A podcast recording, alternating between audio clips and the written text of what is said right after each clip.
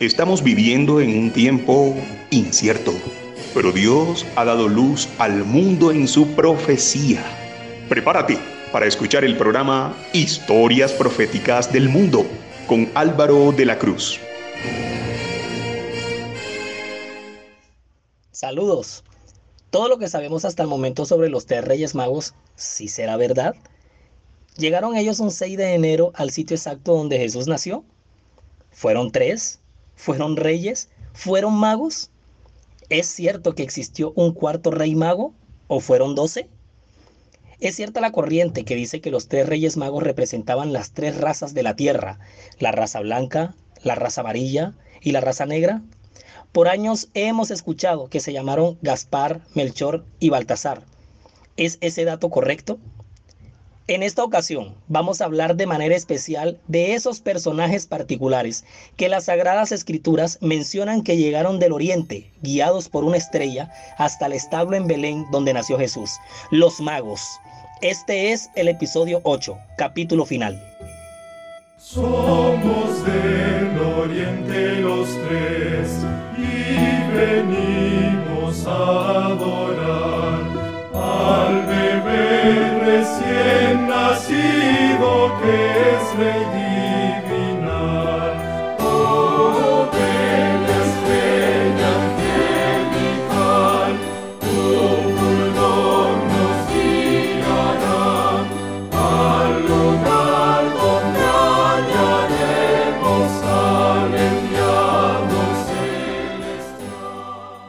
Ya que estamos en el capítulo final de esta serie, la historia profética del mundo tiene el honor de invitarlos a que no se pierdan para nada la nueva serie que hemos preparado, con todos los hierros para toda nuestra audiencia. Una serie interesante, con matices bastante llamativos, de tiempos antiguos llenos de reverencia y todo un universo construido a base de ritos, ceremonias, ofrendas, cronologías, calendarios, sacrificios, comida especial, lunas nuevas, música y sobre todo mucha pero mucha, una total devoción de la cual todos tenemos que aprender para ubicarnos en la profecía en los últimos tiempos en los que ya estamos. Alistamos motores, querida audiencia, para meternos de lleno en la nueva serie que se titula Las fiestas de Israel.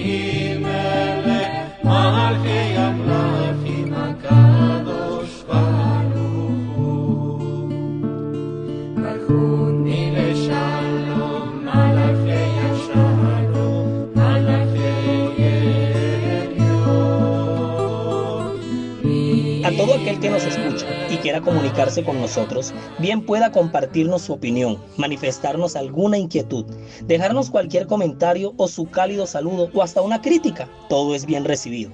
Tenga la amabilidad de dirigirse al WhatsApp más 57 321 296 59 56 más 57 321 296 59 56 los magos de Oriente, o los reyes magos, o los tres reyes magos, hace referencia a ese grupo de visitantes que acudieron desde este punto cardinal del mundo en ocasión del nacimiento de Jesús, a quien reconocían como el Mesías profetizado, y se pegaron un viaje bravo para rendirle homenaje a este divino ser recién nacido, a quien fueron a adorar y llevarle unos regalos especiales. Es el Evangelio de Mateo, el primer libro del Nuevo Testamento, el que registra como única fuente literaria y canónica la aparición en escena de estos personajes. Y es ahí en donde solamente se les llama magos. No se dice ahí que fueran reyes o que fueran tres. Es más, ni siquiera se le mencionan los nombres. Y tampoco se menciona ninguna fecha de su llegada. Se especula que fueron tres por el número de regalos que le llevaron, pero hasta ahí es toda la información que tenemos. Todos estos datos que se convirtieron en creencias fueron añadidos en siglos posteriores y se fueron quedando y quedando en el subconsciente colectivo de la población hasta llegar a arraigarse como fuertes creencias. Cuando Jesús nació en Belén de Judea, en días del rey Herodes, vinieron del oriente a Jerusalén unos magos diciendo, ¿dónde está el rey de los judíos que ha nacido?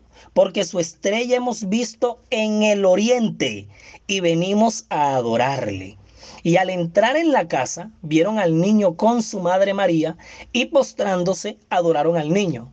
Y abriendo sus tesoros, le ofrecieron presentes, oro, incienso y mirra. Eso lo acabo de leer de Mateo capítulo 2, versículos 1 y 2 y me salté hasta el 11. Mateo 2, versículos 1 y 2 y versículo 11. El oro representa la realeza, era el regalo más ofrecido y codiciado por los reyes. El incienso representa la naturaleza divina de Jesús, era un elemento importante usado en los servicios del culto a Dios. La mirra, que es un compuesto embalsamador para los muertos, representaba el sufrimiento y la muerte que padecería Jesús en su ministerio en redención por los seres humanos. O sea, estos personajes la tenían bien, pero bien clara habían estudiado con diligencia y devoción por años este acontecimiento, por años la llegada del Salvador del mundo a esta tierra. Ahora, un dato supremamente importante y es que el término mago, mago que emplea la escritura, pues es el término porque proviene del vocablo magos o magai que hace referencia a hombres sabios. Y así lo vamos a encontrar en algunas otras versiones de la Biblia, como las que están traducidas al idioma inglés, donde se emplea la palabra wise men que traduce al castellano hombres sabios. Y para ser más específicos, la mejor manera de llamarlos, de acuerdo a una traducción fiel, sería hombres de ciencia. Y si hay algo claro que nos deja el relato de Mateo es que eran astrónomos que conocían con gran precisión el comportamiento de los cuerpos celestes. Y de acuerdo a un gran común denominador, son muchos los estudiosos que concluyen que estos sabios pertenecían a la religión de Zoroastro pues venían del oriente. Nos llegaron de Persia y esto es un acto poderoso del Dios del cielo, quien desde su encarnación en la tierra atrae así a la conversión de culturas paganas, como se evidencia en el caso de estos sabios. Ahora, fíjate muy bien en el siguiente hecho, presta mucha atención. En el siglo V, por allá en los años 600, cuando el Papa León I, que, fue, que es el número 45 en la lista de la sucesión papal, eh, León I, a quien se le llamaba el Magno, vaya qué poder, es quien establece que los reyes eran tres. Y esto lo declara oficialmente para todo el cristianismo. Hombre, si lo dice el Papa, oiga, hay que creerlo. Pero por su parte, los armenios de la Iglesia Apostólica Armenia afirman que fueron doce los magos, como los doce apóstoles o las doce tribus de Israel. Y a estos sabios hasta los llaman a cada uno por su respectivo nombre. Pero es hasta mediados del siglo VI, por allá en los años 750 y pico, en el templo de San Apolinar el Nuevo en Rávena, esto queda en Italia, es donde se cuelga un mosaico de los tres sabios, pero con los nombres inscritos. Mírame, mira todo ese dato. Ya con los nombres Gaspar, Melchor y Baltasar. Además de aparecer vestidos con atavíos típicos de Persia, y cada uno representando una edad distinta a la del otro. Pero llega un monje benedictino, conocido como el venerable doctor de la iglesia, cuyo nombre es Veda, Veda, asocia a cada uno de los nombres de los sabios ciertas características y atributos y esto lo encontramos en los códices de Veda. Se llama así la fuente. Por ejemplo, Magalat, que es Melchor, era anciano de largos cabellos y de larga barba blanca, originario de Europa es el que le entrega la mirra. Ya dijimos que la mirra era una sustancia toda rojiza muy común en el Oriente Medio, utilizada para embalsamar los cadáveres. Era muy valorada en la antigüedad por permitir la elaboración de perfumes con base en ella, en la mirra. Mientras que Galgalat, que es Gaspar, es bastante joven y es el único rubio de los tres, llega de Asia y es quien entrega el incienso una combinación de resinas vegetales aromatizantes, a la que se le adicionan algunos aceites comburentes que al ser quemada produce un humo bastante agradable y muy característico.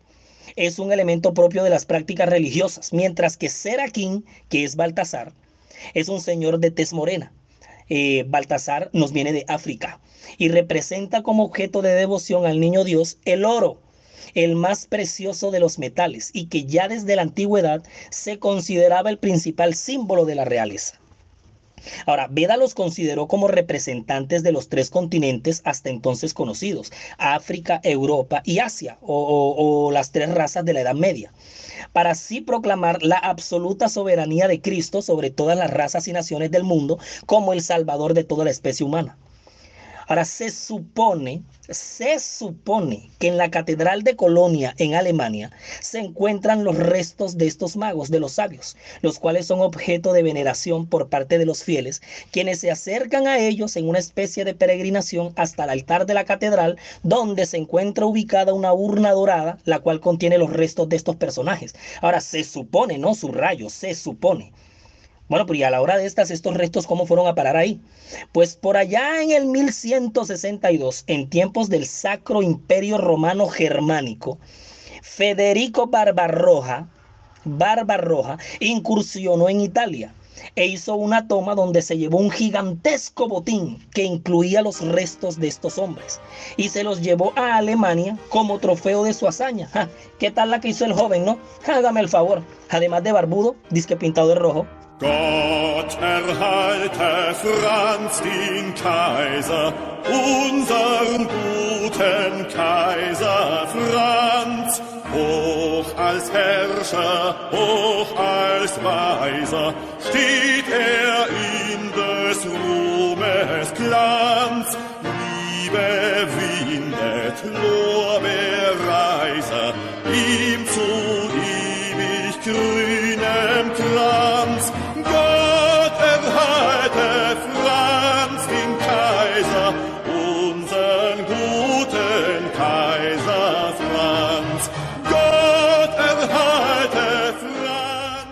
podcasts están disponibles para escuchar y, descargar en anchor.fm.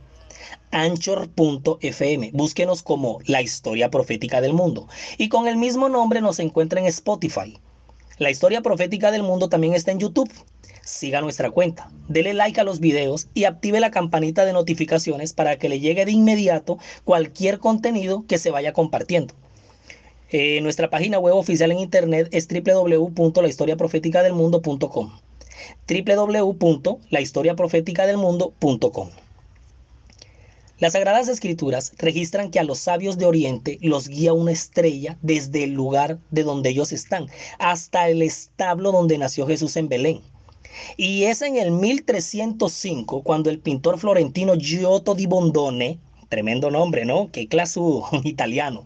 Florentino Giotto di Bondone, adorador acérrimo a estos personajes, introduce en su obra de pinturas frescas la famosa estrella fugaz en la escena del nacimiento de Jesús, pero con los sabios incluidos. Este, como muchos de sus frescos, representaban a la Sagrada Familia que la Capilla Arena de Padua en Italia siendo una estrella, siendo esta estrella una réplica en su obra del famoso cometa Halley, que preciso en el otoño del 1301, es decir, cuatro años antes, fue visto en el cielo de Europa, de una manera tan impresionante que son muchos los registros y las crónicas de ese año donde quedó descrito e informado este astronómico suceso. El catálogo Santorum del siglo XV expone claramente que cada sabio representa las edades del hombre uno tiene 60 años, otro representa al hombre de los 40 y el otro los 20. Dice que porque cada uno tenía esos años y como en el continente americano, después del descubrimiento de Cristóbal Colón, se dio un agresivo proceso de catequización, se llegó a suponer que hubo un cuarto rey mago y que este fue americano. Y como aquí en este asunto el tema de la tradición es tan, pero tan fuerte y a la vez delicado, en los países donde todo este mundo de creencias se raizó más, se añadió otra tradición y fue la de celebrar la veneración a los Reyes Magos en su segunda llegada a Belén, en su llegada a Belén, perdón, el mismo día de la Epifanía. Es decir, el 6 de enero. Ahora, se le llama Epifanía al hecho de que Jesús se haga presente de manera humana en la tierra, es decir, encarnación. Epifanía viene del griego y quiere decir revelación. Y es en esta fecha, 6 de enero, cuando se vienen otras costumbres, como por ejemplo la que se da en algunos países hispanohablantes, donde los niños les escriben una carta a los Reyes Magos pidiéndoles regalos para el 6 de enero recibirlos. En otros países de Europa, en el 6 de enero, los niños se disfrazan de reyes magos y van de casa en casa cantando villancicos, pidiendo dulces y ofrendas para causas benéficas.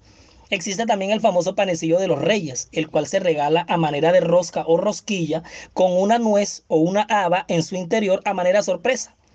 Ustedes deben recordar que cuando vimos en un episodio pasado las Saturnalias en el Imperio Romano, nos pudimos dar cómo, nos pudimos dar cuenta cómo desde esos tiempos antiguos ya esas tradiciones existían, pero en un ámbito pagano. Voy a leer el texto de Mateo capítulo 2, versículos 1 al 12, porque solamente lo había mencionado, pero no lo había tomado de manera especial. Mateo, y si tienes tu Biblia ahí, ubícate en Mateo capítulo 2, versículos 1 al 12, nos dice así. Cuando Jesús nació en Belén de Judea, en días del rey Herodes, vinieron del oriente a Jerusalén unos magos, diciendo, ¿dónde está el rey de los judíos que ha nacido? Porque su estrella hemos visto en el oriente y venimos a adorarle. Oyendo esto, el rey Herodes se turbó y toda Jerusalén con él. Y convocados todos los principales sacerdotes, y los escribas del pueblo les preguntó dónde había de nacer el Cristo. Ellos le dijeron, en Belén de Judea, porque así está escrito por el profeta. Y tú, Belén, de la tierra de Judá, no eres la más pequeña entre los príncipes de Judá, porque de ti saldrá un guiador que apacentará a mi pueblo Israel. Entonces Herodes, llamando en secreto a los magos, indagó de ellos diligentemente el tiempo de la aparición de la estrella. Ojo con ese dato. Y enviándolos a Belén, dijo, id allá y averiguad con diligencia acerca del niño. Y cuando le halléis, hacedmelo saber, para que yo también vaya y le adore. Ellos, habiendo oído al rey, se fueron y he aquí, la estrella que habían visto en el oriente iba delante de ellos, hasta que llegando se detuvo sobre donde estaba el niño. Y al ver la estrella, se regocijaron con muy grande gozo. Y al entrar en la casa, vieron al niño con su madre María, y postrándose, adoraron al niño. Y abriendo sus tesoros, le ofrecieron presentes, oro, incienso y mirra. Pero siendo avisados por revelación en sueños que no volviesen a Herodes, regresaron a su tierra por otro camino. Acabo de leer el Evangelio de Mateo capítulo 2 versículos 1 al 12. Mateo 2, 1 al 12. Los magos de Oriente eran filósofos, pertenecían a la clase numerosa e influyente, que incluía hombres de noble alcurnia y poseía gran parte de las riquezas y del saber de su nación. Entre ellos había muchos que explotaban la credulidad del pueblo. Otros eran hombres rectos que estudiaban las manifestaciones de la providencia en la naturaleza y eran honrados por su integridad y sabiduría. De este último carácter eran los magos que vinieron a Jesús. Mientras estos magos estudiaban los cielos tachonados de estrellas y trataban de escudriñar el oculto misterio de sus brillantes derroteros, contemplaban la gloria del Creador buscando un conocimiento más claro se dirigieron a las escrituras hebreas.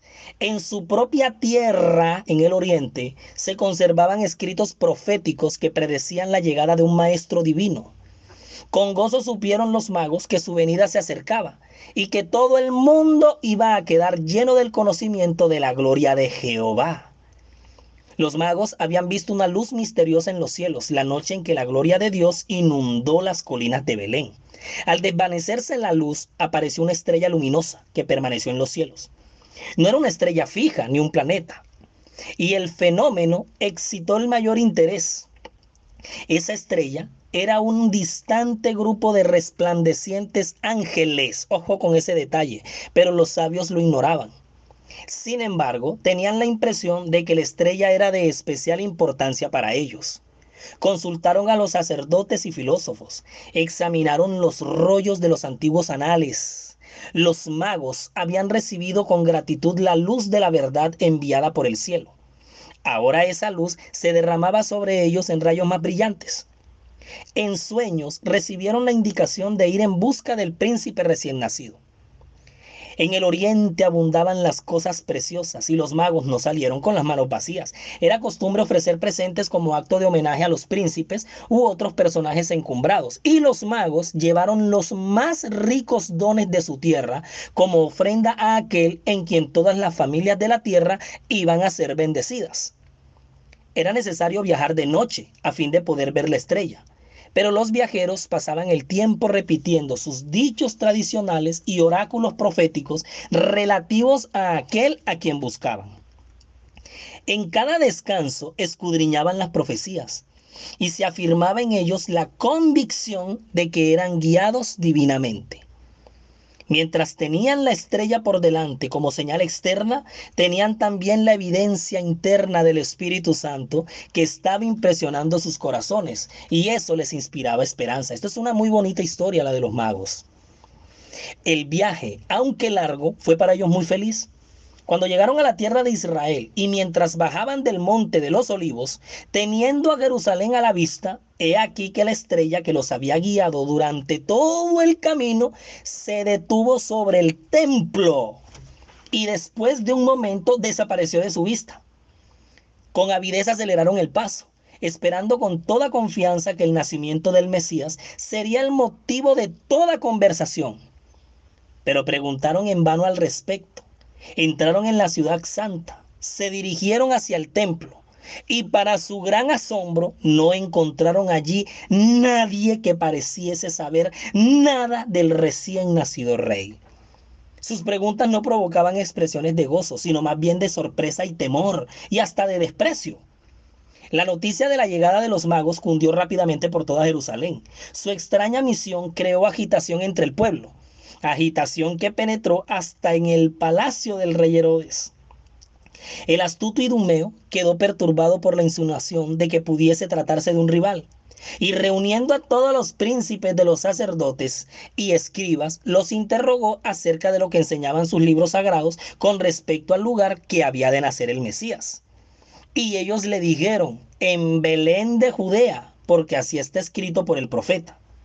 Herodes invitó entonces a los magos a entrevistarse privadamente con él. Indagó acerca del tiempo en que les había entonces a los magos se les había aparecido la estrella. ¿Se acuerdan que yo les dije que le prestaran mucha atención a ese, Mateo, a ese, ese detalle que nos dio Mateo 2? Indagaron con los magos el tiempo en el que la estrella se les había aparecido y simuló saludar con gozo la indicación del nacimiento de Cristo. Ahora, desde el nacimiento de Jesús hasta la llegada de los magos a Belén transcurrieron alrededor de dos años. ¿Ustedes todavía piensan que los magos llegaron a Belén la misma noche que Jesús nació? Desde Persia hasta Belén la misma noche? ni si los camellos que usaran tuvieran turbinas en las patas. Busquen un mapa rápidamente el actual país de Irán y miren la distancia que tiene con el país de Israel y échenle cuentas. Dos años. Es por eso que el idumeo Herodes saca cuentas desde que vieron la estrella que, que, apareció y mandó a matar a los niñitos de cuántos años? De dos años hacia abajo. ¿Ya la captaron? Los magos salieron solos de Jerusalén. Las sombras de la noche iban cayendo cuando pasaron por las puertas, pero para gran gozo suyo volvieron a ver la estrella y ella los encaminó hacia Belén. Ellos no habían recibido ninguna indicación del humilde estado de Jesús como la que había sido dada a los pastores. Y desde la esquina de la calle, donde quedaba el humilde lugar, donde se hospedaban Jesús, María y José, se podía divisar la caravana, la llegada de los sabios de Oriente que provenían de tierras lejanas. Desde tierras lejanas viaja la caravana, los guía una estrella brillante y bella, van en busca de un desde tierras de oriente labios sonrientes. Un niño ha nacido y es conocido, van en busca de un rey. Ricos presentes te escogieron con esmero, Saludamos a todas las emisoras que emiten nuestro programa en Estados Unidos, España y Latinoamérica y a toda nuestra apreciada audiencia, quienes muy amablemente comparten y difunden este archivo desde sus dispositivos. Después del largo viaje, se quedaron desilusionados por la indiferencia de los dirigentes judíos y habían salido de Jerusalén con menos confianza que cuando entraron en la ciudad. En Belén no encontraron ninguna guardia real para proteger al recién nacido rey. No le asistía ninguno de los hombres honrados por el mundo. Jesús se hallaba acostado en un pesebre. Sus padres, campesinos sin educación, eran sus únicos guardianes. Y entrando en la casa, vieron al niño con su madre María y postrándose adoraron al niño. Ve, qué raro, los magos no adoraron a María, adoraron a Jesús. Pues digo, ¿no? Reconocieron la presencia de la divinidad, le dieron sus corazones como a su Salvador. Y entonces sacaron sus presentes, incienso, mirra y oro. ¡Qué fe la suya! Podría haberse dicho de los magos del Oriente, como se dijo más tarde del centurión romano, ni aún en Israel he hallado tanta fe. Los magos no habían comprendido el designio de Herodes hacia Jesús. Cuando el objeto de su viaje fue logrado, se prepararon para volver a Jerusalén y se proponían darle cuenta de su éxito pero en un sueño recibieron una orden divina de no comunicarse más con él. Evitando pasar por Jerusalén, emprendieron el viaje de regreso a su país por otro camino. Y es con la actuación estelar de estos personajes tan especiales, interesantes y dirigidos por el mismo cielo es que cerramos esta serie sobre la historia de la Navidad que durante ocho episodios nos permitió viajar en el tiempo, conocer en el origen y desarrollo de muchas cosas que hoy se festejan, que a pesar de haber tenido un origen pagano y una metamorfosis cristiana, nos dejó entender un montón de cosas y observar el porqué del comportamiento de las masas a nuestro alrededor. Y nosotros en la mitad de todo este suceso, con la verdad en la mano, no podemos detener la predicación del mensaje de salvación en medio de tantas personas que ni saben por qué están haciendo lo que están haciendo. El Espíritu Santo nos hace un llamado a aprovechar los tiempos y las épocas que los inconversos festejan, pero sin entrar, a, sin entrar a igualarnos en sus prácticas. Porque entonces, ¿dónde marcamos la diferencia? Por supuesto que Jesús no nació un 25 de diciembre, pero en un 25 de diciembre podemos llevar el mensaje a muchísima gente para que dejen hacer a Cristo en sus vidas. Es obvio que nosotros no conmemoramos una, una, novena con un pesebre, pero podemos desarrollar una semana de oración, una serie de reuniones en grupos pequeños para presentar el Evangelio. Claro que nosotros no le llamamos aguinaldos a los regalos de diciembre, pero sí podemos regalar Biblias, libros del Espíritu de Profecía, música de adoración, libros para las familias, matutinas, devocionales, etc. Es una gran oportunidad para presentar el Evangelio. ¿Cómo la vamos a dejar pasar los hijos de Dios? De ninguna manera adornamos la casa con árboles ornamentados, con guirnaldas, imágenes de Santa Claus, renos, trineos, gorros, bastones, estrellas, luces eléctricas y todo lo demás que ya vimos. Pero sí podemos llamar la atención del mundo con un árbol en nuestro templo, colgando en él sobres para ofrendas especiales, para obras benéficas o proyectos especiales, al igual en nuestro hogar. Y si queremos hacer todo eso sin la necesidad de un árbol, pues simplemente no se hace. Todo se puede aprovechar si se sabe aprovechar con la sabiduría del Espíritu para llevar al Evangelio a tantas personas que en una época como esta, que ya se termina con los magos, y más en un año como este, donde la necesidad de un Dios Salvador es astronómica. Resumimos y nos fuimos. Cristo debe ser el objeto supremo pero en la forma en que se ha estado observando la Navidad, la gloria se desvía de él hacia el hombre mortal, cuyo carácter pecaminoso y defectuoso hizo necesario que el Salvador viniera a nuestro mundo. Jesús, la majestad del cielo, el Rey de Reyes, depuso su realeza, dejó su trono de gloria, su alta investidura y vino a nuestro mundo para traer auxilio divino al hombre caído, debilitado en su fuerza moral y corrompido por el pecado. Bendiciones les desea Álvaro de la Cruz y pido en oración que tanto ustedes como yo adoremos al Señor en espíritu y en verdad. Fin de la serie. Próximo episodio, serie de estreno, las fiestas de Israel.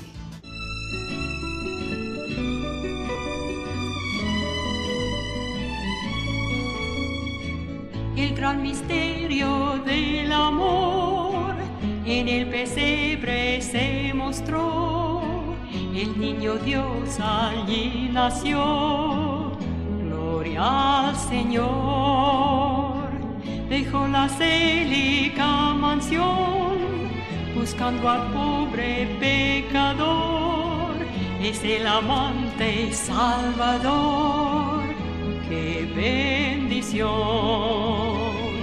Porque no canta todo el mundo aleluya, porque no canta todo el mundo aleluya, porque no canta todo el mundo aleluya. Al Señor. Jesús ejemplo fue de santidad y luego alzado fue en la cruz, cargó allí nuestra maldad dio salud, aunque al sepulcro descendió, con gran poder resucitó, eterna vida aseguró.